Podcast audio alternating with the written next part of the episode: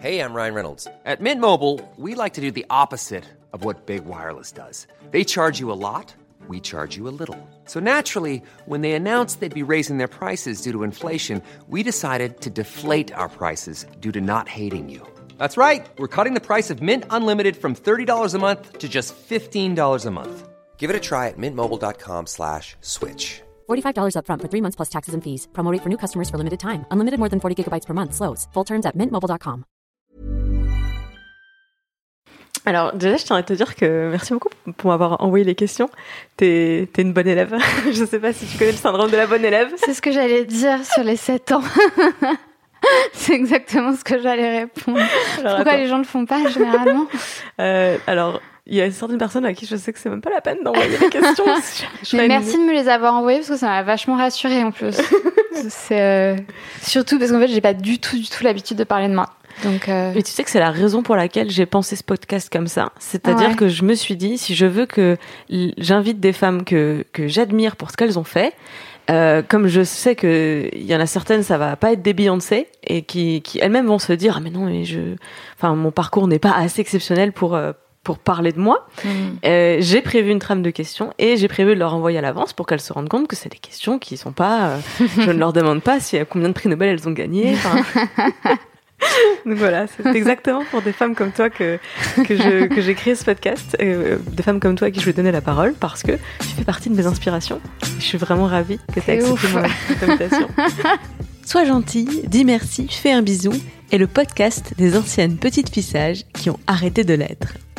Cette semaine, je reçois Rebecca Amselem. Et si son nom te dit quelque chose, c'est peut-être grâce au mouvement du 7 novembre 16h34 pour l'égalité salariale porté par Les Glorieuses. Et Les Glorieuses, c'est le nom de la newsletter hebdomadaire lancée par Rebecca. Pendant ce podcast, on parle de son éveil au féminisme, de ses réflexions et de ses espoirs. Si tu aimes ce podcast, tu peux m'aider à le faire connaître en allant mettre 5 étoiles sur iTunes et un commentaire positif. Abonne-toi à Sois gentil, dis merci, fais un bisou sur ton appli de podcast ou sur la chaîne YouTube dédiée si tu préfères. Merci et bonne écoute. Je suis donc avec Rebecca Amselem. Merci beaucoup d'être venue sur Sois gentil, dis merci, fais un bisou. merci à toi de m'avoir invité. On s'est rencontrés pour la première fois, une conférence que tu as donnée. Ouais, il me semble aussi à l'Assemblée, non? Euh, oui, c'était pas- au, au colloque des nouvelles féministes. Ouais, c'est ça. Et ce colloque avait eu lieu quelques mois après l'événement, on va dire, Oui. du. C'était C'était 7 novembre 16h34. c'est un événement médiatique, on va dire, euh, euh, 7 novembre 16h34, Ouais. que euh, Les Glorieuses avaient lancé en s'inspirant des Islandaises. Oui, absolument. Et Les Glorieuses, c'est quoi? Et les glorieuses, c'est quoi? Les glorieuses, à la base, c'est euh, un email. Faut pas l'oublier. C'est un email que j'écris toutes les semaines, que j'envoie le mercredi matin à 7 heures du matin, euh, dans lequel euh, je parle de plein de sujets différents. Euh, je vais parler d'amour, je vais parler de politique, je vais parler de boulot, je vais parler de plein de trucs différents. Et s'il y a un truc qui change pas, c'est même deux trucs. Le premier, c'est que je cite uniquement des femmes. Non pas parce que je trouve que les hommes ont dit uniquement des choses stupides, loin de là, mais c'est un peu pour créer une nouvelle, un nouvel équilibre, une nouvelle balance euh, dans notre imaginaire collectif, où effectivement bah, les hommes ont une place prépondérante, et c'est pas de notre faute, c'est juste que c'est ce qu'on a appris à l'école, et l'idée c'est un peu de, contra- de contrebalancer cette éducation. Euh, ça, c'est le premier objectif. Et le, deuxième objectif, c'était vraiment de déculpabiliser les femmes. Je l'ai fait, dans un premier temps, cette newsletter, je l'ai faite pour moi. Euh, pour me déculpabiliser de ne pas être une femme parfaite, de ne pas être une féministe parfaite. Et c'est pour ça que j'adore le- le- l'essai de Roxane Gay, Bad Feminist, parce que ça montre que euh, même dans son féminisme, on ne peut pas être parfait. Et donc, c'est vraiment pour ça que j'ai créé euh, cette newsletter. La perfection, on va en parler. euh, tout au long de ce podcast, parce que je pense que toi et moi, on a quelques traits communs par rapport à ça. Teaser. Euh, mais du coup, commençons euh, avec la première question de Ouais. cet entretien, qui est toujours quel genre de petite fille tu étais quand tu avais 7 ans? Bah, j'étais une bonne élève. J'avais envie de tout bien faire, quoi. J'étais euh, la première à lever la main euh, à l'école. J'ai euh, parce que mon père m'a appris à lire avant que je rentre au CP. C'était très très important pour lui et j'avais j'avais très envie d'être d'être une bonne élève et de faire exactement comme ce qu'on me disait. Je me souviens des maux de ventre quand je faisais un truc de travers. Alors que bon, franchement, tout va bien, quoi. Et t'étais fille unique ou l'aînée? J'étais l'aînée, ouais, et j'ai un petit frère. Et c'était une pression supplémentaire pour toi, tu penses? De quoi D'être d'être l'aînée Ouais. Oh non, je pense pas. Non, non, non. Peut-être que je le protégeais d'une manière ou d'une autre, mais heureusement, enfin. Avec le recul aujourd'hui de tout ce que tu sais sur le féminisme et tout ton parcours, Mhm. comment tu analyses ton comportement de bon élève? Euh, comment est-ce que je l'analyse? Euh, Je sais pas. Je veux pas en faire une. euh, Je veux pas en faire une généralité. Je pense que c'est vraiment propre à, ma personne et à, ma personnalité, le fait de vouloir plaire aux adultes, de vouloir plaire à mes parents et de. euh, je pense que en fait c'était assez simple. On me donnait des règles, je les suivais, basta quoi. C'était. euh, Mais c'est marrant parce que hier, j'entendais, Olivia Gazalet parler justement de, des différences de comportement entre les petites filles et les petits garçons, et il disait que, euh, elle disait pardon que chez les garçons, il y avait une injonction euh, à l'insolence et une injonction au fait de pas respecter les règles, alors que chez les filles, pas vraiment quoi. Et en fait, c'est plutôt une injonction du côté des garçons qui existe par rapport à ça, plus qu'une volonté d'être parfaite pour les filles. En tout cas, c'est comme ça que je l'analyse pour moi. Et encore une fois, je fais pas de généralité, je supporte pas Bien de sûr, généralité. je te pose la question parce que je me reconnais totalement dans ce que tu viens Ouais. de dire. J'étais exactement pareil. et je, je sais qu'on est loin d'être les seuls à avoir été Ouais. si bonnes élèves et d'avoir cherché l'approbation, la reconnaissance, Mhm. l'acceptation peut-être des autres à travers ce comportement de, de- de conformité extrême à ce qu'on attend de nous. Mm. Euh, la question qui découle de ça, c'est à quel moment dans ta vie tu arrives à te détacher de ça? Est-ce que tu t'en détaches d'ailleurs? Est-ce que tu t'en détaches d'ailleurs? Ouais, c'est ça que j'a- que j'allais dire. Euh, en fait, je pense qu'il y a un moment donné où on s'en fout beaucoup plus. Euh, j'allais dire à l'adolescence, mais pas vraiment en fait. Je pense que c'est une première étape. C'est une première étape, bah, c'est la période de toutes les, premières transgressions euh, majeures de notre vie, ça c'est sûr. Je pense que on s'en détache complètement quand on devient la personne qu'on avait envie de devenir. Et à partir de ça, finalement, c'est là où on accepte ses défauts, c'est là où on accepte de ne pas être la, la perfection euh, qu'on aurait aimé, ou en tout cas ce qu'on pense attendre de nous. Et, euh, et en fait, on s'en fout, tout simplement parce qu'on fait ce qu'on aime, euh, parce qu'on est ce qu'on aime, et, et parce qu'on travaille à l'être davantage chaque jour. À quel moment dans ta vie tu penses que tu as commencé à justement t'en foutre de ce que les autres pensaient de toi? En faisant les glorieuses. Clairement. Ah ouais. Ah ouais. C'est. euh, Franchement, c'est ce que j'arrête pas de dire, mais les glorieuses, c'était, euh, ça m'a fait un bien fou, quoi. C'est et c'est marrant parce que je relisais les premières newsletters qui sont ultra mal écrites. j'ai tellement honte en y repensant. Mais le, le chemin que j'ai fait en tant que femme et en tant que féministe depuis la première newsletter jusqu'à aujourd'hui, euh, j'en suis hyper fière, quoi. Vraiment C'était quoi le déclencheur? Pour créer les Glorieuses? Bah encore une fois, c'était assez personnel. C'était, euh, j'allais commencer à écrire ma thèse en économie, donc rien à voir sur, enfin rien à voir euh, sur le sujet des féminismes. Et, j'avais besoin d'un exercice qui soit totalement différent pour créer un espèce d'équilibre dans ma vie. Et aussi garder un lien avec une communauté extérieure parce que je passais mes journées en bibliothèque toute seule à écrire cette thèse et et, je- autant j'adore être seule, autant je suis pas quelqu'un de solitaire non plus quoi. Ok, Donc c'était un besoin de, de lien et d'expression. Ouais, c'est ça. Euh, à quel moment dans ta vie tu as exprimé pour la première fois une ambition professionnelle? Euh, alors, je pense que je, je sais plus quel âge j'avais exactement, mais je avoir 5 ou 6 ans.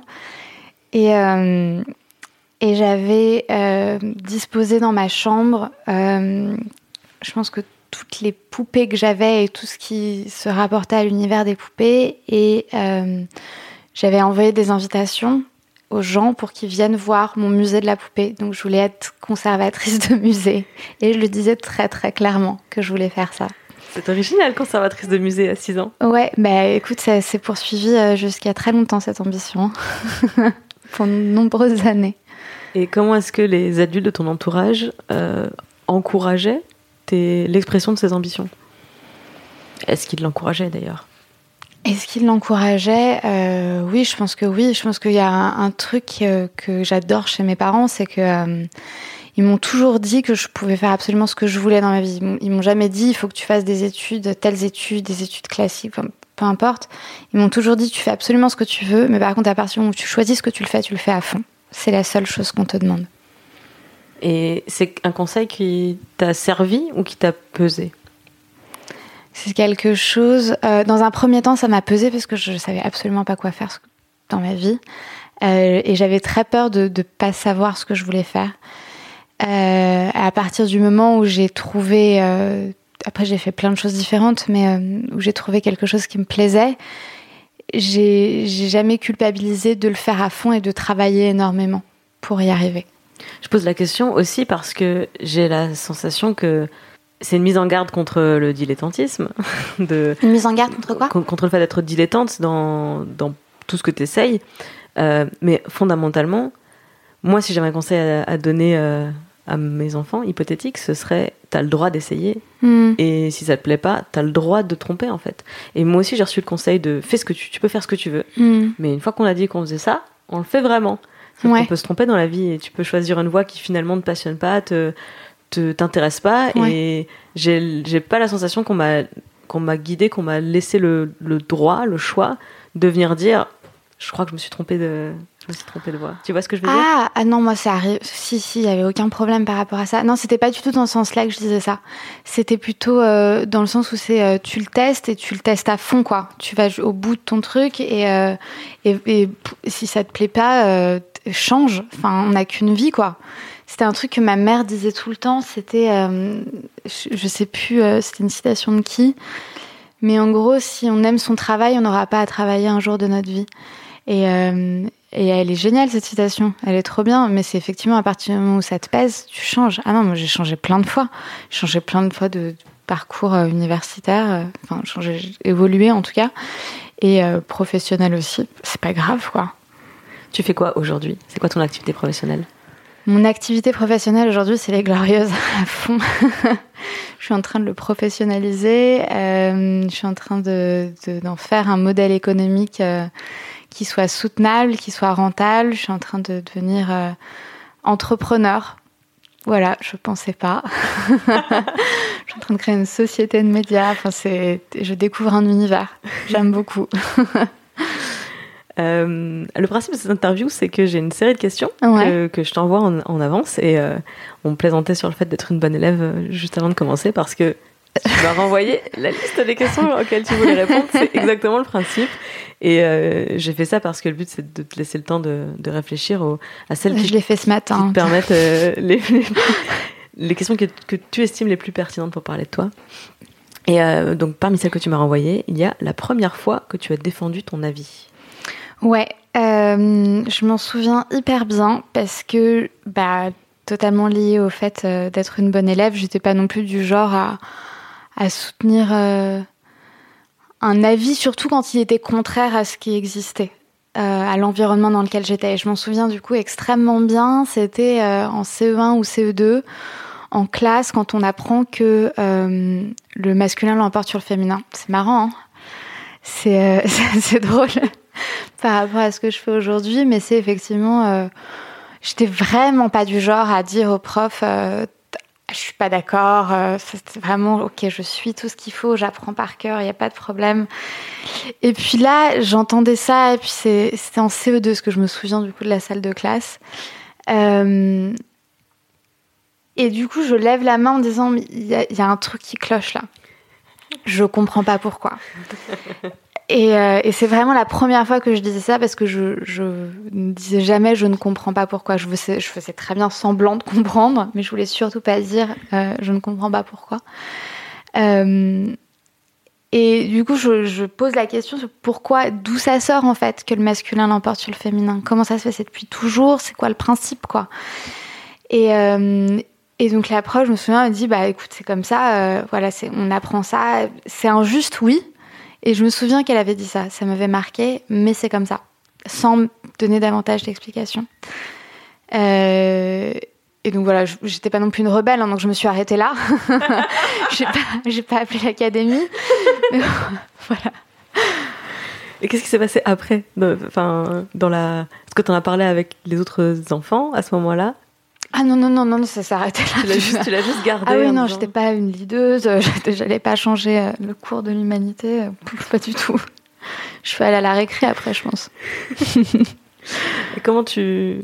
Donc, récemment, c'est une règle de grammaire qui a été remise en cause. Oui. Et est-ce que ça. Comment tu l'as vécu à ce ce moment-là? Ah, j'étais tellement heureuse. tellement heureuse. Euh, Enfin, c'est pas totalement été remis en cause, mais en tout cas, ça. Une ça- on commence à en parler et juste le fait que euh, l'Académie française publie euh, ce communiqué disant que c'est une aberration, ça montre qu'ils ont peur en fait. Et ça, j'aime trop. non, parce que si jamais ils avaient pas peur et qu'ils disaient que c'était vraiment euh, impossible de le changer, ils auraient même pas réagi, enfin, ça aurait même pas lieu d'être. Et juste le fait qu'ils disent ça, ça montre qu'il y a une peur que ça fonctionne. Et, euh, et c'est ça que je trouve génial. Et c'est ça que je trouve génial déjà avec la langue française, c'est que c'est une langue vivante, mine de rien, c'est une langue qui bouge.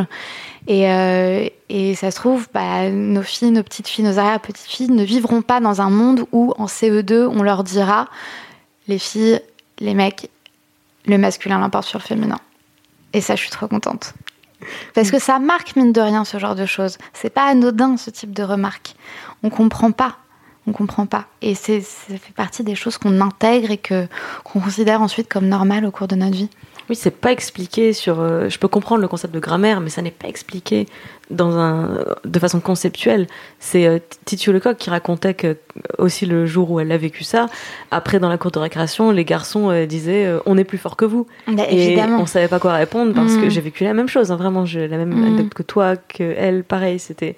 Mais pourquoi? Et parce que Mm. c'est comme ça. C'est dans ma vie, je pense que j'ai trop souvent entendu parce que c'est comme ça en réponse à une, une question qui me touchait beaucoup trop Mhm. pour la réponse qu'on m'apportait. Euh, C'était quand la première fois que tu as été fière de toi? Euh, La première fois que j'étais fière de moi, ça, ça fait partie des questions que j'ai envoyées. Absolument. Damn it. Elle est dure cette question. Euh, C'est quoi Alors c'est quand la... Ah si, je Ah, me si, souviens. Ça y est, je me souviens. Euh, c'est un peu ridicule, hein. mais euh, je me souviens que c'était, euh, j'étais dans la voiture avec mon père et je faisais du patinage artistique à l'époque. Enfin, j'ai tout fait. Enfin, vraiment, c'est mes parents, ils m'ont. Je sais pas s'ils voulaient que je devienne. Une artiste ou je sais pas, mais ils m'ont fait tester tous les sports, toutes les activités artistiques. J'ai vraiment, j'ai tout fait. J'ai fait du piano, c'était assez hallucinant. Donc là, cette année-là, c'était patinage artistique. Donc j'étais, c'était à Agnières, je me souviens, et on était euh, genre un mardi soir, et c'était l'hiver, on était dans la voiture, T'avais quel âge environ? Et je- j'avais, je sais plus, 10 ans, un truc dans le genre. Et, euh, et j'avais tellement mal au bide. Je voulais pas y aller parce que c'était un. Je sais pas si c'était un concours ou si c'était un. Je pense que c'était un passage pour euh, aller dans une classe supérieure. Faut savoir que j'étais nulle. Hein. J'étais vraiment. Je tenais à peine debout. Enfin. Non, je suis restée bloquée à patinage artistique, c'était le rêve de ma vie, donc je suis Ah ouais. fascinée Ah par non, la non, mais genre, non, non, non, j'étais vraiment nullissime. Je dis, toi, genre, j'étais tellement nulle que j'étais dans la classe avec euh, des filles qui faisaient la moitié de ma taille, quoi. Elles avaient environ 5 ans et en fait, elles étaient même meilleures que moi. C'était hyper flippant, donc j'avais très mal au ventre, j'avais peur de faire des trucs devant tout le monde, etc. Et, euh, ouais, c'était un examen pour passer à l'étape, au passage supérieur. Et donc, là où j'étais extrêmement fière de moi, c'est que je l'ai fait. Je suis sortie de la voiture, j'ai mis mes patins, je l'ai fait. Je l'ai clairement pas eu. J'étais clairement nulle. Mais je l'ai fait et je me souviens avoir été très très fière juste de l'avoir fait. Bravo. Je te remercie franchement, même encore aujourd'hui, je suis très émue quoi. Et euh, je rajoute une question, c'est quand la dernière fois que tu été fière de toi? La dernière fois que j'étais fière de moi, euh, bah, je pense que c'est quand j'ai tenu mon livre pour la première fois dans les mains. C'était euh, c'était vendredi dernier. Et, euh, et j'étais très très fière de moi. Donc ton livre qui s'appelle euh, Les glorieuses chroniques d'une féministe. Alors ça- parle, ça parle de quoi? Ça parle de. ça parle d'expérience personnelle. En fait, ça parle de des choses qui ont fait que je suis la femme que je suis aujourd'hui et la féministe que je suis aujourd'hui. Donc ça parle à la fois des expériences personnelles que j'ai eues, euh, des situations assez drôles dans lesquelles je me suis retrouvée, euh, et des lectures que j'ai faites. Et, euh, et, en fait, je pense que c'est vraiment ça qui a rythmé ma vie jusqu'à présent, c'est que tout ce que j'ai vécu, j'ai trouvé des résonances dans les lectures que j'avais faites, et donc du coup, ça m'a permis d'avoir des réflexions pour avancer dans, dans mon féminisme. C'est ça aussi que je voulais qu'on creuse ensemble aujourd'hui, c'est ton parcours, ta construction féministe. Euh, et un point de départ peut-être pour ça, c'est de remonter au jour où tu as compris que tu étais une femme. Parce qu'on n'est ah. pas traité de la même façon dans la société. Euh, je pense que c'est le premier. C'est marrant parce que j'avais noté une autre réponse, mais euh, très honnêtement, c'est la première fois qu'on m'a regardé bizarrement dans la rue, quoi. Et euh, et j'ai détesté. T'avais quel âge environ? Ah, J'étais hyper jeune. J'avais 12 ans, un truc comme ça, 12-13 ans.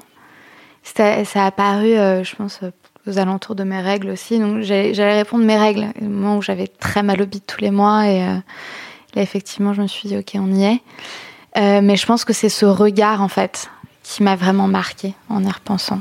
Bah, c'est très intéressant que tu changes ta réponse comme ça parce que c'est l'opposition entre euh, ce qui ferait de nous des femmes au sens euh, l'argument biologique qui ferait de nous des femmes parce qu'on nous mm. dit direct si tu deviens femme. Mm, mm. et quand on y réfléchit j'aurais fait la même réponse que toi. Je bah oui moi le jour où j'ai compris que j'étais une femme c'est le jour où le reste du, monde m'a renvoyé que j'étais différente. Pas mon propre corps. C'est ça. nos corps fonctionnent comme ils fonctionnent. Ouais euh, donc tu as 12 ans et premier harcèlement de rue on va on va dire alors c'est ça le bah, c'est pas, je sais pas si on peut l'appeler harcèlement de rue d'ailleurs. C'est juste un regard. Est-ce qu'un regard c'est considéré comme un harcèlement? Enfin, moi c'est comme ça que je l'ai ressenti, mais je pense pas que dans la loi euh, on va pouvoir euh, donner une amende à quelqu'un qui nous regarde. Euh, je pense pas qu'on on mette une amende à quelqu'un qui a un regard hmm. dépréciateur, méprisant, condescendant. Et, mais je pense que le fait d'écrire dans la loi. C'est pas un regard dépréciateur, hein. c'est pire, c'est pire que ça. Comment tu le décris? C'est un regard. Euh, bah, c'est un regard d'un homme qui est genre beaucoup plus âgé que moi et euh, qui me regarde euh, comme s'il avait envie de me prendre. c'est et c'est la quand c'est la première fois qu'on a ce type de regard. Enfin, c'est pas comme ça qu'on devrait vivre pour la première fois ce type de regard, je pense. Moi, je dis souvent, j'ai appris à avoir peur bien avant qu'on m'explique que je comprenne de quoi je devais avoir peur. Ah, c'est très beau ça. Ouais, c'est exactement moi ça. Moi aussi, la première fois qu'on m'a regardé comme ça, c'est le jour où j'ai compris de quoi je devais mm. avoir peur. Mm, mm. C'était pas rassurant. Non, c'est 11 ou 12 ans. c'est dingue, hein. Ça nous, ça nous marque à vie, en hein, mine de rien, ce genre de choses. À quel moment dans ta vie tu, tu repenses à cet épisode en comprenant ce qui s'est passé? Tu vois ce que je veux dire? C'est alors c'est la première fois que c'est la première fois que je repense à cet épisode pour être honnête. Ouais, carrément.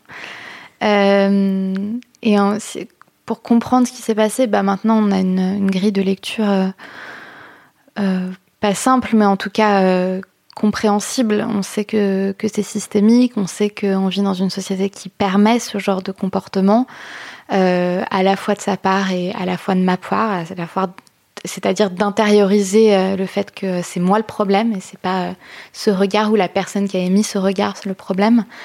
et ça c'est ça c'est grâce au c'est grâce aux intellectuels, c'est grâce, c'est grâce aux femmes qui ont théorisé euh, ce type de choses. Heureusement qu'elles sont là. Est-ce que tu as la sensation d'avoir été arrêtée ou ralentie dans ta vie à cause du sexisme?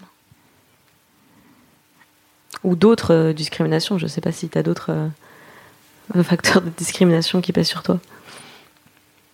Hmm. Est-ce que j'étais ralentie? Oui, clairement. Mais en fait, je saurais pas. Hum, je pourrais pas te dire des moments précis. Je sais que. Hum, en fait, c'est des remarques qu'on intériorise énormément et qui fait qu'on peut se mettre de plus en plus en retrait d'un espace public qu'on nous offre. Enfin, quand je parle d'espace public, je parle de, réunions au boulot, euh, pas, plus que ça. Euh, mais oui, carrément je le sens. C'est quelque chose qu'on sent en fait à l'intérieur de nous. C'est euh, bah, finalement on, va pas faire euh, on va pas faire cette demande ou on va pas euh, aller vers cette voie parce qu'on on aura intériorisé toutes les remarques qu'on a eues avant quoi. Et c'était quoi ton déclic féministe? Mon déclic féministe, Il n'y a pas eu un déclic féministe. Je me suis pas réveillée un matin, je me suis dit, ok, ça y est, je suis féministe, quoi. Euh, je pense que c'est. euh, hmm. C'est progressif. Ouais, c'est progressif. Je pense que c'est. euh, le journal d'Anaïs Nin en fait énormément partie. Alors, je connais pas du tout. Ah, il est trop bien, lis-le. Ah, il est génial. Pas la version censurée. Enfin, quoique même la version censurée, elle est ouf, en fait.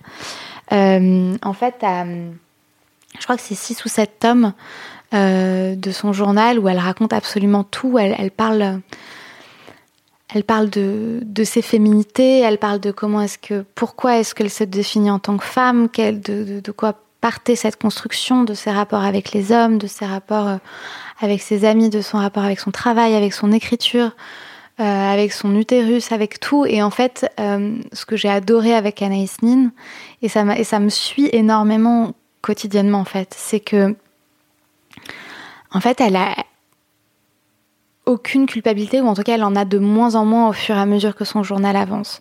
C'est que elle est un, elle incarne un paradoxe profond par rapport à qui elle est, euh, par rapport à ce qu'elle fait, par rapport à ce qu'elle écrit. Et, euh, en fait, elle s'en fout, quoi.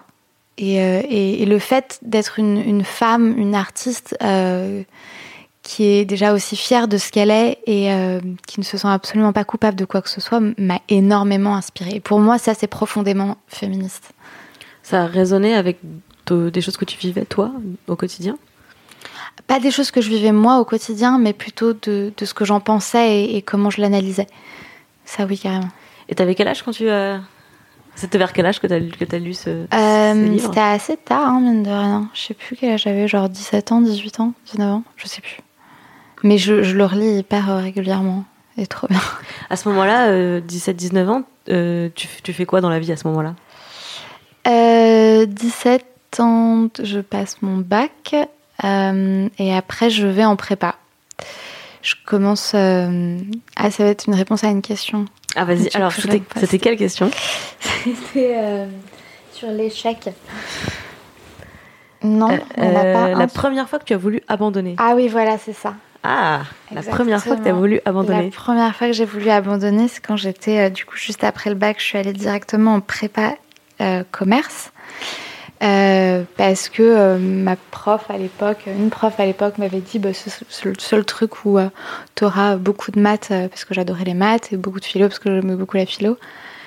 Et, euh, Donc elle t'envoie en commerce. J'aime les maths et la philo, on va faire du commerce. bah, en fait, non, en termes de prépa, c'est vrai qu'elle avait pas du tout tort. hein. C'est vrai que c'était une prépa qui permettait d'avoir euh, autant de maths que euh, de français et de philo. Et ce qui est pas. Enfin, non, je veux pas dire. En tout cas, c'est intéressant. On va dire ça. Euh, donc, j'ai fait ça. Et, euh, et c'était hyper dur parce que j'avais une prof de maths qui m'aimait pas du tout, je pense, parce que j'allais très régulièrement au tableau devant 40 personnes. euh, et elle, se moquait de comment je, m'habillais. C'est vrai que je me prenais un peu pour euh, Janice Joplin à l'époque, hein. mais peut-être que c'était pas le principe du prépa, je sais pas. Mais en gros, je devais résoudre ces trucs en maths toujours plus compliqués et, et j'ai voulu abandonner parce que c'était trop dur. C'était trop de travail et, et en fait, je supportais pas l'événement, le, l'environnement dans lequel j'étais. Et, euh, et ça me pesait énormément et, euh, et j'ai voulu abandonner. Et, euh, et j'ai abandonné. Et j'ai adoré abandonner. J'étais très heureuse d'abandonner. C'était pas grave. Ah, pas du tout. pas, pas du tout. J'étais très très contente. Qu'est-ce que t'as fait derrière alors? Bah après, j'ai tapé sur Google euh, école qui commence en novembre. je te jure. Google. Et j'étais arrivée sur un, un lien sponsorisé. prépa Sciences Po. Et j'ai cliqué dessus et je suis allée en prépa Sciences Po. histoire. Oupsie. Voilà. Conseiller d'orientation. Sachant, sachant que c'est ce que je voulais faire en fait même avant quoi. Donc c'était juste euh, un concours de circonstances extrêmement joyeux. Un acte Mais- manqué peut-être même. Quoi? Un acte manqué plutôt. Probablement, probablement. Euh, et donc t'es rentrée à Sciences Po Paris? Non, à Sciences Po Toulouse. Enfin, j'ai fait la prépa avant et puis après je suis rentrée l'année suivante à, à Sciences Po Toulouse. Tu rentres à Sciences Po Toulouse et Ouais. là c'est quoi ton, ton plan de carrière? Alors j'en ai pas du tout. Hein. Déjà, genre je découvre une ville, j'adore. Je suis chez mes parents, j'adore. Euh, je découvre des gens euh, absolument incroyables, j'adore aussi. Euh, je découvre des cours, des, cours que j'adore aussi. Enfin, genre, j'ai aucun plan de carrière. Et t'avais choisi quelle filière, quelle Au début, c'est tu choisis rien. Et après, j'ai choisi économie internationale. D'accord, d'où la thèse en économie dont tu me parlais avant. Tu as, continué dans l'économie euh, Ouais, après j'ai continué dans l'économie. La, cinquième année, je l'ai faite à Paris 1. Euh, parce qu'on peut faire un double diplôme à la fin en faisant sa cinquième année à l'université. Et je l'ai faite en économie de la culture. Et, euh, et après, oui, j'ai enchaîné sur une thèse en économie de la culture. Alors, je vais revenir à ma, liste de questions. Euh, le jour où tu es sorti très loin de ta zone de confort Ça aussi, hein, je l'ai envoyé, c'est ça? Ouais. Ouais. c'est que les questions que tu m'as envoyées. C'est ouf. C'est ouf. Euh, Sinon, je vais te souffler une réponse, attention. Non, non, non, non. le jour où je suis sortie très loin de ma zone de confort. Euh, bah si, ouais. Ok. de toute façon, je me souviens plus de l'autre truc que je dont je voulais parler. Euh... Parce que tu racontes une anecdote dans ton livre, je, l'ai reçu hier, donc je l'ai juste euh, ouvert presque au hasard et je tombe sur la première fois que tu vas faire une interview sur RTL en direct. Ouais. Tu passes une mauvaise soirée. Ah ouais, non, mais je passe. Euh, c'était genre vraiment une semaine horrible, quoi. Euh, c'était quoi les circonstances? Raconte un petit peu le contexte. C'était. ben en fait, c'est marrant parce que c'est une chronique où je raconte tous les jours où je suis sortie très loin de ma zone de confort. C'était, c'était pas le seul et c'est vrai qu'il y en a eu pas mal euh, ces derniers temps. Euh, et en fait, c'était euh, quelques semaines plus tôt, on avait décidé de lancer avec les Glorieuses, avec avec Anaïs Bourdet de Paytachnek, le mouvement du 7 novembre 16h34 pour sensibiliser euh, le grand public et les pouvoirs publics sur euh, les inégalités euh, salariales qui existent en France. Et on a fait ça en s'inspirant de ce que les Islandaises avaient fait, à savoir qu'elles avaient toutes fait grève, elles étaient toutes descendues dans la rue pour dénoncer ces inégalités. Alors pourquoi 7 novembre 16h34 Parce que c'était la date symbolique à laquelle les femmes pourraient s'arrêter de travailler, étant donné qu'elles étaient moins payées que les hommes. Et euh, je me souviens, je pense qu'on a envoyé la newsletter, c'était la veille ou l'avant-veille du 7 novembre. Non, ah non c'était un peu plus tôt, ça devait être genre 4-5 jours plus tôt en fait. Et, euh, et, je me souviens avoir dit aux filles, genre, est-ce que vous êtes sûres qu'on le fait? Parce que ça va être un truc énorme en fait. Et, euh, et en fait, ce qui est assez intéressant, fun fact, quelques jours plus tard, je faisais ma soutenance de thèse. Chose pour laquelle je balisais depuis des mois et voire des années. J'angoissais au possible. Euh, donc je me suis dit, ok, est-ce que c'est pas se rajouter un truc quand même? Mais bon, c'est quand même très important. et euh... Hiring for your small business? If you're not looking for professionals on LinkedIn, you're looking in the wrong place. That's like looking for your car keys in a fish tank. LinkedIn helps you hire professionals you can't find anywhere else, even those who aren't actively searching for a new job but might be open to the perfect role. In a given month, over 70% of LinkedIn users don't even visit other leading job sites. So start looking in the right place. With LinkedIn, you can hire professionals like a professional. Post your free job on linkedin.com slash people today. Et du coup, voilà, on l'a lancé et effectivement, ça n'a pas manqué. Je pense que mon portable a jamais autant sonné de ma vie et ne sonnera jamais autant. c'était, euh, c'était très très particulier comme moment. Et euh, parmi toutes les demandes qu'il y avait, il y avait une demande euh, pour passer à la matinale de RTL ce même jour, le 7 novembre. et, et en gros, la fille, elle arrêtait pas de m'envoyer des messages, elle arrêtait pas de m'envoyer des mails. Et en gros, à un moment donné, ça m'a saoulée. J'ai dit oui, ok, vas-y, je viens. Mais c'était plus pour me débarrasser du truc qu'autre chose. Donc je l'avais noté, mais dans ma tête, j'étais là, vas-y, je vais, je, vais, annuler. Enfin, je vais trouver un moyen d'annuler le truc. Et, euh, et entre-temps, il y avait le week-end et j'avais éteint mon portable euh, parce que je préparais ma soutenance de thèse et je préparais mon, mon, allocution qui est très très importante, qui était quelques jours plus tard, et il fallait absolument que je, que je la prépare. Quoi. Enfin, parce que c'est ça qui m'importait euh, pour, euh, pour ce travail auquel j'avais dédié quand même trois ans et demi. Euh, Et donc le dimanche soir, je rallume mon portable et voilà, 50, euh, je sais pas combien de messages, c'était tellement flippant, j'avais tellement mal au ventre, enfin, c'était horrible.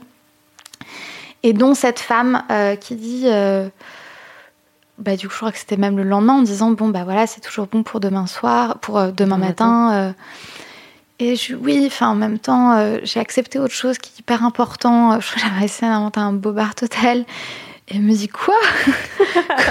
Non mais vous pouvez pas me faire ça, mais vous vous rendez pas compte, mais c'est pas possible. Non mais là, genre, on n'a pas de joker. Enfin, c'est... Et là, je dis ah merde et tout. Ouais, bon, il n'y a pas de joker, c'est vrai. Ok, bah, qu'est-ce qu'on va faire? Je sais pas. Et je pense que je suis restée avec cette femme vraiment euh, une heure au téléphone où, euh, où, elle essayait de me convaincre de, que ça va aller, parce que je lui ai dit clairement c'était que je, stressais quoi, de, parler à autant de personnes en même temps. C'est pas que tu n'avais pas envie d'y aller, c'est que tu avais peur.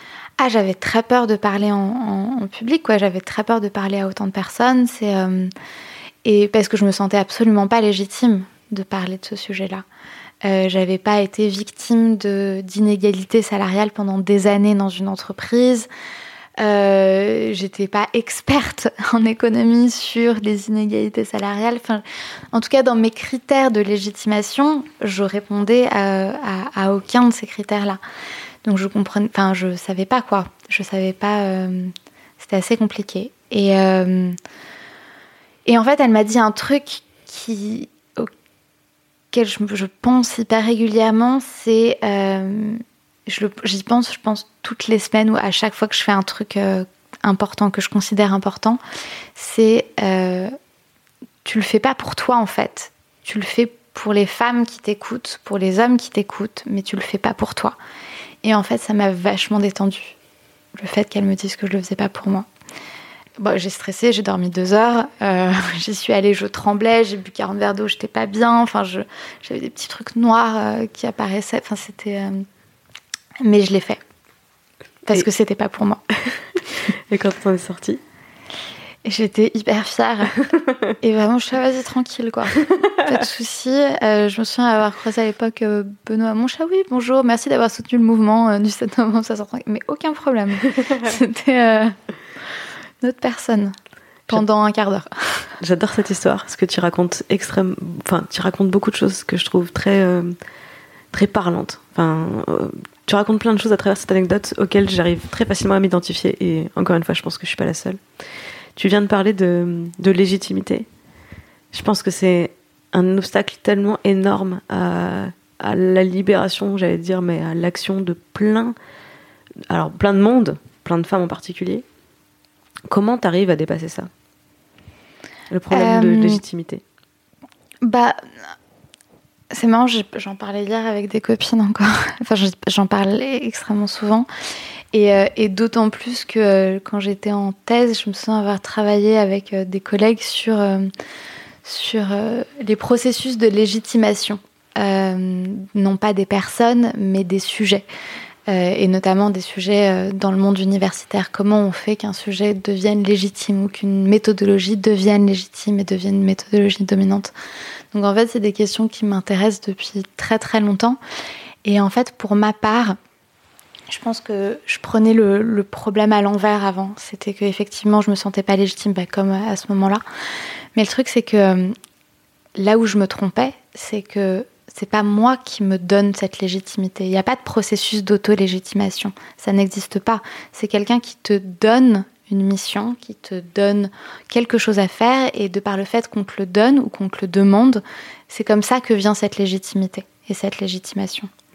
Par exemple, euh, quelqu'un t'invite sur un plateau télé à parler de quelque chose, t'es euh, finalement d'emblée légitime de le faire parce qu'on t'a demandé de le faire.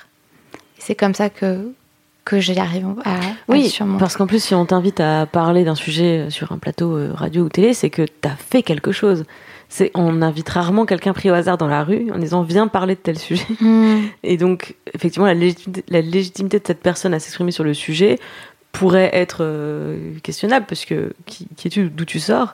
À partir du hmm. moment où tu agis, moi je trouve la légitimité dans l'action. Tu vois ce que je veux dire? C'est je fais quelque chose, donc je suis légitime à parler de ce que je fais.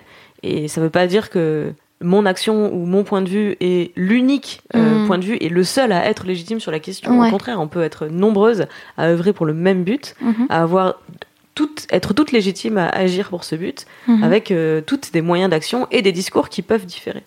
Et j'ai l'impression que c'est un piège cette question de la, de la légitimité pour les femmes parce que quand tu racontes l'anecdote la première fois, tu te dis euh, je, je n'ai pas vécu personnellement de discrimination salariale Mm. et et il y, a un- il y a un côté, euh, je trouve que c'est un piège parce que du coup, plein de femmes, je pense, s'interdisent d'agir ou de prendre la parole parce qu'elles se disent je ne suis pas légitime parce que je suis pas assez victime Mm. ou je suis pas assez euh, en responsabilité, je suis pas une personnalité reconnue, etc. Et bah du coup, on fait rien. Mm. Et du coup, on est nombreuses à ne pas prendre la parole, ne pas se battre, ne pas. euh, Tu vois ce que je je veux pense dire que c'est profondément systémique, hein, ce problème-là. C'est euh, bah, ce dont je parlais dans la newsletter euh, de, ce matin. Euh, c'est pourquoi est-ce qu'il y a aussi peu de femmes qui racontent leurs propres histoires? C'est parce qu'on leur a appris à dire que leurs histoires ne valaient pas le coup d'être racontées. Et, euh, c'est un mécanisme d'invisibilisation des femmes, hein, ce, côté de, la légitimité. Ça ne veut pas dire que les hommes n'ont pas ce, pro- ce problème de, légitimité. Je pense qu'il y a énormément d'hommes euh, qui, qui les ont, mais en tout cas, c'est pas un problème qui est systémique. Et c'est pas euh, d'emblée, on va pas penser que cette pers- que cet homme a un, problème de légitimité, alors qu'on va davantage le penser chez une femme. Mais parce qu'on on lui a appris à l'avoir, quoi. On lui a appris. Et c'est ça qui est problématique. Alors justement, à propos d'éducation, Ouais. euh, tu m'as isolé comme question le jour où j'ai tué mon éducation sexiste. Ouais, je sais plus pourquoi j'ai marqué ça. Enfin, je, je sais que je l'ai envoyé, mais en, en, en la regardant ce matin, j'ai pas tout à fait compris parce que c'est, euh, j'ai pas eu d'éducation sexiste. Ah mais c'est ça le piège, c'est-à-dire que on est, moi non plus, tu vois, mes parents ne m'ont pas élevée euh, Ouais. comme une fille, c'est-à-dire à tu feras la vaisselle et la lessive pour ton mari, viens apprendre à Mhm. cuisiner. Ouais. Néanmoins, euh, la société nous donne une éducation Ouais. genrée et Mhm. On- cette- de cette éducation genrée découlent Ouais. quelques biais sexistes et au bout d'un moment, parfois tu te rends compte que tu as été éduqué d'une certaine façon et c'est le moment où tu arrives à enlever la couche la plus évidente, on va dire, Ce serait Des- quoi la couche la plus évidente pour toi? Euh, pour moi, le jour où j'ai tué mon éducation sexiste. Ces questions sont extrêmement difficiles. Je sais pas qui a fait ça, mais c'est pas sympa. je pense que c'est le jour où j'ai appris à prendre la parole. Parce que c'est c'est- quelque chose qu'on m'avait euh, euh, on m'avait plutôt appris à lever la main, donc demander l'autorisation. Et, et j'ai ce souvenir d'école primaire aussi, euh, CM1, CE2, euh, CM1 je pense. Donc j'avais 9 ans et euh, on, on avait une discussion dans la, dans la classe et on levait la main pour avoir la parole et la prof, même si ça allait assez vite, la prof donnait la parole. Plusieurs garçons à la suite s'expriment sans lever la main. Du coup, je renchéris sans lever la main et elle interrompt direct Clémence, on lève la main pour avoir la parole. Hmm. Donc déjà, la bonne élève que j'étais n'était jamais reprise par la prof, certainement pas sur un ton aussi sévère. Ouais, Euh, donc double claque hein, un peu de me dire Ouais. j'ai fait quelque chose de mal ouais. et, en- et, en- et sans avertissement direct j'ai un- l'impression d'être réprimandée alors que vraiment juste avant moi trois Mm. garçons minimum s'étaient exprimés sans lever la main et j'avais vraiment rangé ça au- dans mes archives de il s'est passé un truc que j'ai pas compris et un jour je comprendrai peut-être comme la première fois que j'ai pas pu le droit de sortir torse nu alors que ouais. mon frère, à qui on a deux ans d'écart, et à l'époque on était quasi jumeaux, euh, tellement Mm. on était pareil, il pouvait toujours sortir torse nu et pas moi. Hmm. Vraiment, on nous confondait. juste, on nous confondait torse nu. Donc, euh, Hmm. bref. Je et voilà. Et ce jour-là, euh, la prise de parole, c'était un truc marquant. Et quand j'étais à Sciences Po, et que je me suis euh, quand, quand on nous apprenait à débattre parce que Mhm. pour le coup en conférence de méthode on avait des discussions et euh, bah, c'était un peu ridicule de lever la main c'était il fallait plutôt apprendre à interagir en direct Ouais. c'est là que je me suis rendu compte que les mecs le faisaient spontanément Hmm. les filles beaucoup moins Hmm. et j'ai connecté et je me suis dit ah Ouais, ça remonte. peut-être qu'on m'a appris à faire Dingue. ça et que je vais les apprendre maintenant Bien sûr. et et depuis, je sais couper la parole aux autres, je sais repérer qu'on coupe la parole et, Hmm. et être plus agressif quand il y a besoin de l'être pour, euh, bah, pour avoir ma place dans un débat. Mhm. Mais c'est quelque chose que j'ai que j'ai appris à déconstruire. C'était mon histoire à ton tour. Euh, du coup, le jour où j'ai déconstruit cette éducation sexiste, euh, je pense que c'est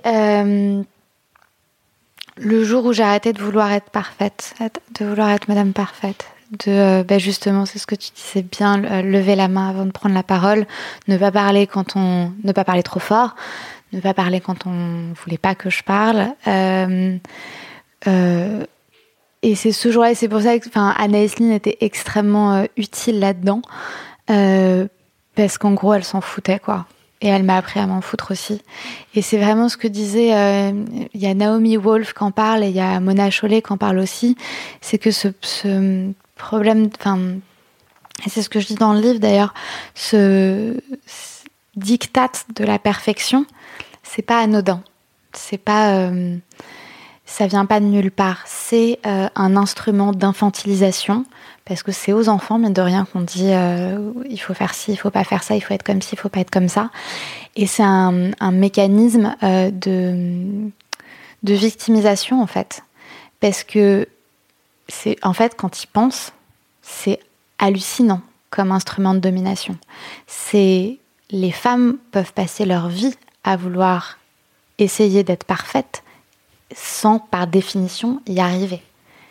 Et finalement, elles peuvent passer toute leur énergie, tous leurs neurones à essayer de se conformer à cette perfection. Parce que c'est euh, extrêmement... Euh, ben c'est quand même très satisfaisant de et ça ça rejoint finalement ce qu'on disait sur qui on était quand on était petite mais c'est extrêmement satisfaisant d'être ce qu'on attend aussi de nous c'est très très satisfaisant et le fait de s'en libérer c'est extrêmement dur et, euh, et c'est pas tout de suite qu'on s'y sent bien finalement dans ce, nouveau moi, dans cette nouvelle personnalité. Euh, ça prend du temps, ça prend du temps euh, bah déjà de se découvrir et d'apprécier la personne que qu'on est en train de devenir. Je, suis tellement d'accord avec toi. Je me retrouve entièrement dans ce que tu es en train de raconter. Euh, oui, c'est satisfaisant d'être, de réussir à être l'image qu'on projette ou que les autres projettent sur nous. Mais j'ai découvert en sortant de l'éducation sexiste, en faisant la rencontre avec moi-même dont tu parles, qu'il y a un aspect encore plus jouissif derrière. C'est que quand tu arrives à te libérer de ça, tu te rends compte d'un potentiel, d'un pouvoir que tu ignorais complètement. Mhm. Le pouvoir de s'en foutre. déjà, et un pouvoir d'action, parce que toute l'énergie que tu passes plus à essayer d'être mhm. parfaite, tout, un, tout d'un coup, tu peux l'investir dans plein de, plein de projets, plein de plein d'actions. Mhm. Et euh, c'est pour ça que j'ai cette question euh, sur mon celle que je propose, qui est euh, le jour où j'ai fait bouger les lignes. Toi, c'était quand? Je pense que il y a eu une fois où j'ai l'impression d'avoir bougé les lignes alors que pas du tout, et une autre fois où, je pense davantage. Donc c'est quoi C'est où j'ai pensé que j'avais bougé les lignes ou où je les avais vraiment bougées? Euh, C'est pas pareil. Ben, les deux m'intéressent. euh, la première fois, c'était quand on avait lancé euh, avec les Glorieuses le, le notre premier manifeste, en fait, c'était le, premier engagement politique des Glorieuses. C'était en, décembre 2015 pendant les élections régionales quand euh, j'avais engagé, euh, c'était sur, c'était pendant les élections régionales et le Front National était très très haut dans les sondages et c'était le moment où Marine Le Pen et Marion Maréchal Le Pen commençaient à utiliser l'argumentaire féministe pour attirer un électorat féminin. Et j'avais lu à l'époque un, article très intéressant de Nona Mayer, euh, qui est une politologue, et qui disait que finalement, si le Front National pouvait gagner un jour, c'était pas euh, en séduisant l'électorat masculin, ça c'est bon, ils l'ont. C'était pas en, séduisant l'électorat jeune, ça ils l'ont, ce qui est hyper flippant quand ils pensent. Mais c'était en séduisant euh, l'électorat féminin. Et c'est le dernier rempart, en fait, avant une victoire possible du Front National. Donc là, clairement, tout leur discours, depuis 4-5 euh, ans, c'est essentiellement adressé aux femmes. Et c'est de plus en plus féministe, tu vois. Genre, elle n'arrête pas de citer euh, Simone Veil, elle euh, instrumentalise les attaques de Cologne. elle prend toute, elle fait absolument tout ce qu'elle peut pour séduire cet électorat. Et je me suis dit, c'est dingue Franchement, si jamais, genre, j'ai juste pensé même au nom Les Glorieuses, c'est pour faire en sorte qu'elle n'y arrive pas, quoi. Et si jamais je peux passer ma vie à faire en sorte que ce soit un échec pour ce parti, je le ferai. Et donc, j'avais fait un, manifeste. Euh, on avait écrit euh, à plusieurs personnes. C'était euh, les femmes s'engagent contre le Front National en mettant tous les argumentaires sur pourquoi le Front National était dangereux pour les femmes. Et, et je te jure, sur le moment, j'ai l'impression que c'était bon, que ça avait, enfin, ça avait fait quelque chose. Après, je sais que, que le public que j'ai touché, c'était un public qui était probablement déjà sensibilisé euh, à cette question-là, mais je sais plus, il y avait eu 15 euh, 000 signatures euh, en deux jours. Et, et, et, je me suis dit, franchement, si ça atteint une seule personne, une seule femme qui avait éventuellement envisagé de voter pour ce parti-là et qu'elle a changé d'avis, je suis hyper contente. Je n'ai jamais eu l'information, la, la, confirmation, mais voilà. Mais, je, te confirme qu'une telle action, ça fait bouger les lignes. D'ailleurs, euh, un an et demi plus tard, euh, avec les Glorieuses, vous avez remis ça pour la présidentielle, l'élection présidentielle, où vous aviez fait un comparatif mm. des différents programmes des candidats en lice à l'élection présidentielle d'un point de vue euh, des droits des femmes. Ouais. Et en démontrant que ben, Marine Le Pen était, sans surprise, j'ai envie de dire, mm. euh, la pire candidate pour les droits des femmes.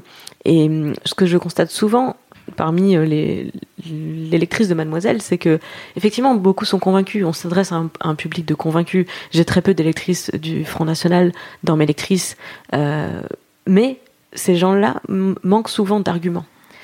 Et quand tu fais euh, le manifeste que tu fais en 2015, quand tu fais cette, euh, cette page mmh. avec l'équipe des Glorieuses sur avec les, les, femmes qui mmh. travaillent en collaboration avec toi sur ce projet, vous donnez des arguments à tous les gens qui sont convaincus, mais qui mm. manquent d'armes pour convaincre mm. d'autres gens. Et c'est faire bouger les lignes, pour moi, c'est pour ça que je prends cette expression et que je dis pas le jour où tu as gagné une bataille ou que tu as, mm-hmm. changé le monde, parce que c'est, ce serait l'idée d'un interrupteur, tu sais, d'un on-off, avant, avant moi, après moi. Et non, faire bouger les lignes, c'est juste avoir une action qui a un impact. Et tu fais bouger la ligne et tu fais bouger à un mm. endroit, mais ça va se répercuter à une distance que tu n'es pas forcément capable de mesurer. Donc sur ce point-là, je te confirme que c'était faire bouger les lignes. C'était quoi la deuxième, euh, la deuxième histoire? C'était... Euh... Ben, c'est un peu ce que j'ai déjà raconté, c'est qu'à partir du moment où on a engagé euh, avec les Glorieuses euh, le mouvement pour l'égalité salariale. Et alors, je ne sais pas si c'est une impression, mais je pense que avant, on n'en parlait pas des masses d'égalité salariale. C'était pas un sujet très, pour le coup, légitimé en politique. Euh, C'était pas dans l'agenda politique. Euh, mais j'ai l'impression qu'en faisant ces actions, euh, il y a de plus en plus d'articles sur ces questions-là, sur le fait que c'est pas normal qu'il existe cette égalité salariale. Et euh, aujourd'hui, si on n'a pas résolu la question, je trouve qu'il y a davantage de propositions, en tout cas pour y arriver. Même si on n'y est pas encore, on est en bonne voie. Effectivement, avec cette opération, donc c'était en 2016. Ouais, le premier c'était en 2016. Euh, as fait, vous avez fait bouger les lignes, et y compris au sein des féministes, mm. parce que il y avait, il y a eu pas mal de, alors j'allais dire de débats autour de, de, ce mouvement, euh, parce que il n'avait pas, il avait pas suscité un, une adhésion unanime. Euh, tu t'attendais à ça? Est-ce qu'il y a des critiques sur le, le principe même de euh, appeler à, à manifester de quelque façon que ce soit. Pour être bien clair, c'était pas un appel à la grève parce que vous étiez pas un syndicat et que c'était pas du tout un appel à la grève nationale. Mmh. Euh, c'était euh, un appel à manifester, y mmh, compris sur les réseaux sociaux, par euh, la discussion autour de soi. mais j'ai vu pas mal de critiques et je pense que j'en ai compris l'ampleur quand j'ai vu que Libération avait fait un article qui n'était pas autour du mouvement du, du 7 novembre, mais qui était faut-il manifester pour l'égalité salariale, comme si la question c'était est-ce qu'on a le droit? Est-ce qu'il faut? Est-ce que c'est la bonne façon de le faire? Comment tu l'as vécu, toi, tout cette, euh, tous ces débats? bah, Ce que, ce que j'ai trouvé très bien, c'est que dans ce même Libé, ils avaient quand même fait la une sur l'égalité salariale et sur le mouvement du 7 novembre 16h34. Donc je me dis, finalement, peu importe les débats que ça suscite, euh, quand il y a quelqu'un qui regarde cette une, au moins il se pose la question sur comment est-ce que ça se fait qu'on vit dans un pays, en France, en 2016, c'était à l'époque, où il y a, les femmes sont payées moins que les hommes. Et, et, juste pour ça, je trouvais ça intéressant. Oui, quand, tu, quand tu, mets un sujet en une de Libé, on peut dire que tu fais bouger les lignes. C'est cool quand même, franchement, en y pensant, genre, tu vois ça, t'es là, waouh. C'était encore affiché dans mon bureau d'ailleurs. Trop cher. Euh, je, je m'y attendais pas, non, parce que j'étais pas familière de ce type d'action. C'était la première fois que je faisais quelque chose dans le genre. Euh, je pensais pas avoir autant de critiques euh, de la part d'activistes féministes que je respectais énormément. Euh, pas public en tout cas, euh, privé c'est carrément parce que euh, je pense qu'il y avait plein de critiques à faire à ce mouvement-là à fond et, et, je suis vraiment pour la critique parce que c'est ça qui nous permet d'avancer. Je pensais pas que ce serait officiel, enfin en tout cas aussi public et c'est ça qui, a été dur dans un premier temps, mais au final il y avait des critiques extrêmement justes. Hein. C'était et j'en suis, enfin, je suis complètement d'accord avec ces critiques-là. Et c'est des critiques que j'ai intégrées les années l'année suivante. Quoi, par exemple? C'était alors une critique avec laquelle j'étais totalement d'accord, c'était que ça mettait pas assez en lumière le fait qu'il y avait des différences entre les femmes racisées et les femmes non racisées en matière d'égalité salariale. Donc en fait, c'est vrai que l'année suivante, j'ai pris en compte ces considérations-là. Le souci étant que euh, les statistiques euh, sont telles en France qu'on ne peut pas faire émerger ce type de data. Donc je, je me suis inspirée, enfin je me suis inspirée, j'ai juste retranscrit les, données dans des pays où on pouvait faire ce type de, data. Et là, effectivement, on voit, et c'était sûr, on voit qu'il y a des différences de salaire entre les femmes racisées et les femmes euh, non racisées. Et, et ça, c'était quelque chose que j'ai mis en avant dans les éléments de langage l'année suivante. Euh, il y a des critiques que j'ai pas compris pour le coup. C'était euh, sur le fait que c'était euh, un, un, mouvement marketing ou un truc. et je pense que c'est, ouais, je suis pas sûre que les personnes qui aient fait ces critiques-là les referaient aujourd'hui parce que je pense qu'elles ont compris que c'était pas du tout le cas peut-être qu'il y avait des choses qui, euh, qui faisaient penser aux techniques du marketing. Euh, bah, par exemple, le fait qu'on utilise un hashtag. Oui, tu veux dire une stratégie de communication efficace. C'est ce qu'on appelle le, marketing. voilà. Euh, le fait que ce soit un hashtag et du coup, le fait que ce soit partagé, je crois que c'était, je sais plus, la personne de Twitter m'a dit, mais c'était genre plus de 10 millions de fois sur, sur Twitter. oui, probablement c'est possible. Mais dans le fond, euh, en fait, honnêtement, je m'en foutais parce que, euh, enfin, ça m'a pris du temps, hein, mais au final, je me suis dit, peu importe si on en parle en pas bien ou en bien, du moment qu'on parle des inégalités salariales. Moi, je m'en fous. Les glorieuses, on s'en fout. ce qui importe, c'est le fait qu'en France, aujourd'hui, il y a une différence de salaire entre les femmes et les hommes qui est de plus de 25%. Et ça, c'est anormal. Donc après, finalement, tu peux faire, tu peux mettre ton énergie dans ce que tu veux sur euh, le mouvement. J'aurais préféré que ce soit comme ça. De toute façon, à partir du moment où tu fais quelque chose, il y a toujours des gens qui vont les critiquer, quoi. Donc voilà. Ceux qui agissent, ceux qui agissent ont toujours tort. Voilà. Euh,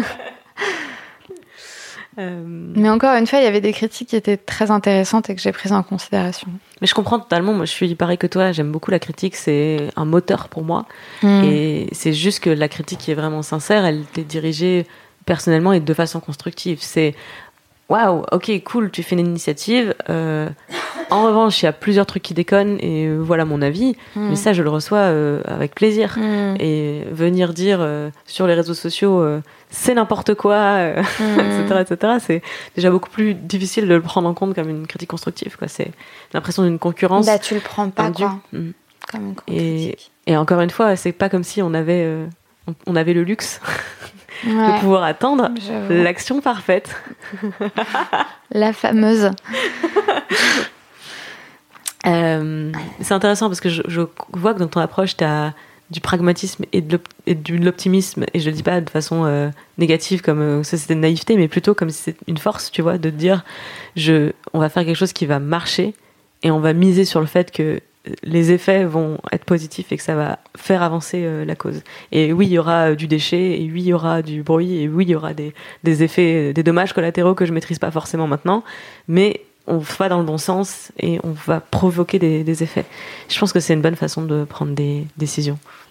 C'était mon avis personnel, c'est mon podcast, je fais ce que je veux. euh, pour, euh, pour conclure, je voudrais qu'on fasse le, un, un bilan avec mes, les petites questions préférées. C'est quoi? C'est euh, le ou la rôle modèle qui t'a le plus inspiré et pourquoi? Euh, C'est Nora Ephron. Alors, qui est Nora Ephron?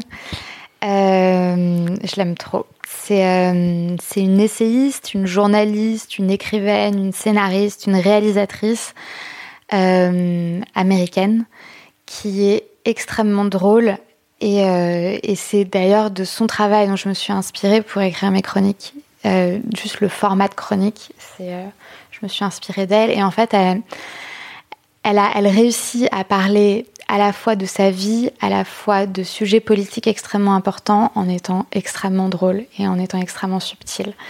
Et euh, c'est une femme que, que j'admire euh, énormément, qui est aujourd'hui euh, décédée euh, il y a quelques années. Et clairement, c'est elle, quoi. Je relis ses textes euh, ouais, au moins une fois par mois. C'est quoi ton, ton regret le plus profond? Mon regret le plus profond, euh, Est-ce que tu as des regrets? Je l'ai pas là. Hein. Ah ben, c'est Je l'ai pas de pas regrets, là. ça me va. Hein c'est assez courant chez les, les gens d'action. Ouais, C'est de pas en avoir. ouais, de pas avoir de regrets. Je pense que c'est un frein à l'action aussi. Quand tu as tendance à avoir Ouais. des regrets, c'est difficile de décider de faire des choses parce que bah, il y a toujours plein de possibilités. Ouais. Et si tu as tendance à avoir beaucoup de regrets, Mhm. c'est beaucoup plus difficile, je pense, de Ah prendre bah des oui, décisions. carrément, t'as Donc ça me surprend pas du tout, mais je, je confirme une théorie. Je vais la poser à tout le monde, hein, donc euh, ça, va bien- ça va finir par faire un truc un peu scientifique. Euh, le pire obstacle ou la pire épreuve que tu as eu à affronter dans la vie? Pour être honnête, je pense que je l'ai pas encore affronté. Mais euh, je pense que c'était ma peur de parler en public. Clairement. C'était hyper dur. Et elle a disparu en une matinale sur RTL. Non, t'es ouf ou quoi? Ça, ça a pris des années. Ça a pris des années. Et encore là, euh, je suis pas non plus euh, au top du top. hein, mais euh, mais je- de toute façon, euh, en fait, maintenant, si, ça va. Il y a pas de. En fait, c'est marrant parce qu'on peut carrément le surmonter, quoi. Puis c'est vrai qu'à force d'en faire, je vais pas me avoir ma lobby à chaque fois, quoi. Ça sera un petit peu trop récurrent, quand même. Excellente philosophie. c'est quoi le meilleur conseil qu'on t'ait donné? Je crois que j'ai déjà dit. Euh, non, dans le. Ben, J'en ai dit un à un moment donné et je me suis dit, ouais, grave, euh, ce, ce serait celui-là. Euh, c'était il y a vraiment pas longtemps, hein, parce que c'était il y a moins d'une heure. Euh, Ce serait quoi le meilleur conseil qu'on m'ait donné? Je pense que ce serait le, conseil de mes parents de me dire, euh, fais ce que tu veux, quoi. Ce qui est dans un premier temps, bah, c'est ce que je disais tout à l'heure, c'était euh, oui, ça m'a stressé parce que j'avais le luxe de pouvoir faire ce que je voulais et de choisir ce que je voulais. Et en même temps, ça m'a appris ça extrêmement jeune. Et ça fait qu'aujourd'hui, bah, quand je regarde une situation, je regarde toutes les, possibilités qui, qui s'offrent à moi euh, sans en écarter, quoi. Donc, euh, ouais, c'était vraiment un super conseil. Et c'est quoi le pire conseil qu'on t'ait donné? Alors, le pire conseil, euh, c'était un conseil professionnel et c'était euh, euh, noie-toi dans le travail pour que tu apprennes à en émerger et, euh, et ap- après tu puisses gérer ton, ton boulot. Ça fait sens ce que je dis? En gros, c'est euh, submerge-toi de travail pour apprendre à nager. D'accord. et c'était un conseil et, euh, et je l'ai fait et ça m'a pas plu et j'ai arrêté. Ah, t'as quand même mis en, mis en, t'as mis en pratique le pire conseil qu'on t'a donné. Ah bah oui, oui, oui. C'est comme ça que tu sais que c'est le pire conseil. voilà, Tu testes. voilà, faut tester. Bah je savais pas que c'était le pire conseil quand on me l'a donné. Ça, ça fait sens mine de rien quand tu penses, mais pas pour moi. Et quel conseil tu donnerais aujourd'hui à des jeunes femmes qui t'écoutent? Si tu devais Euh, donner, si si tu je devais donner donnais un, un conseil, tu ce serait raconter vos histoires. Parce que raconter, on nous a tellement longtemps invisibilisés que euh, dire je, je suis qui je suis, ce que je fais, euh, faire uniquement ça, c'est euh, un témoignage et c'est un acte politique pour les femmes des générations futures. Et si jamais on ne raconte pas nos histoires, ce qu'on vit aujourd'hui va se perdre parce qu'on va pas gagner cette bataille en une génération. Même si j'aimerais. Mais euh, racontez vos histoires. Dites je tout le temps. C'est ça le sens de ce que tu as tweeté ce matin. Qui suis-je? Je ne suis pas née féministe, je le suis devenue et j'ai appris qu'être féministe, c'est également savoir dire je, même quand on veut dire on. Exactement. C'est ça. Tu sais que c'est ma grande bataille sur Mademoiselle, c'est la chasse au on. Ouais. On adore, on déteste. Le, Ah, Moi, je dis toujours on et la prochaine newsletter, tu vas voir, hein, je vais redire on. Enfin, je, ce genre de choses. euh, Enfin, le on est extrêmement important aussi parce que ça montre que euh, on est, euh, on est plein Et c'est vrai, enfin, le projet Les Glorieuses, c'est pas, c'est pas l'acte d'une personne, c'est l'acte de, de plein de personnes. C'est euh, bah, les 90 000 lectrices aujourd'hui, c'est, euh, toute la communauté qui existe, c'est euh, tous les mails qu'on reçoit, c'est tous nos partenaires, c'est, euh, on est aidé par un nombre de personnes hallucinant. Enfin, c'est, euh, ce projet, il a une espèce de, d'aura tellement bienveillante qui fait que je, le projet est vraiment accompagné par, euh, j'ai l'impression, les, les meilleurs, quoi. Et c'est trop bien. Et euh, aujourd'hui, on a le luxe de, de s'entourer que de personnes euh, bienveillantes et douées, etc. Et c'est tellement agréable de, de bosser sur ce projet. C'est, j'adore. C'est trop bien. Alors, je mettrai évidemment un lien vers la newsletter Les Glorieuses pour toutes celles et ceux qui souhaiteraient s'abonner et recevoir euh, Oui. une, une lettre hebdomadaire. et, euh, et également un lien vers euh, ton livre qui sort. donc, on est mercredi 11 avril au moment où on tourne cette, Mm. ce, ce podcast. Donc, ce sera en, en librairie Les Glorieuses, chronique d'une féministe par Rebecca Amsalem. Voilà, demain. À partir du 12 avril en librairie. Donc, euh, quand ça sortira, vous, vous pourrez déjà l'acheter. Vous l'aurez déjà dans les mains. Et je vous le recommande. Et, euh, merci beaucoup, Rebecca. Merci à toi. passé cette heure Merci avec moi. infiniment. d'avoir répondu à mes questions. Je, je t'admire énormément. T'es vraiment, Mais moi euh, aussi, je t'admire trop. T'es ouf. t'es vraiment un de mes modèles, justement pour ça, pour le côté. En fait, on va faire des trucs et on va pas Ouais. attendre qu'on nous donne la permission de les faire. Tant pis si c'est pas parfait. Carrément. Faisons-le. Merci. Merci à toi. Salut. Sois gentille, dis merci, fais un bisou, c'est fini pour aujourd'hui. Merci pour ton écoute. Si ça t'a plu, n'hésite pas à me le dire dans les commentaires sur mademoiselle.com, sur YouTube ou encore sur iTunes avec 5 étoiles. Ça me fait plaisir et ça permet au podcast de gagner en notoriété. Sois gentille, dis merci, fais un bisou, reviens chaque jeudi sur Mademoiselle.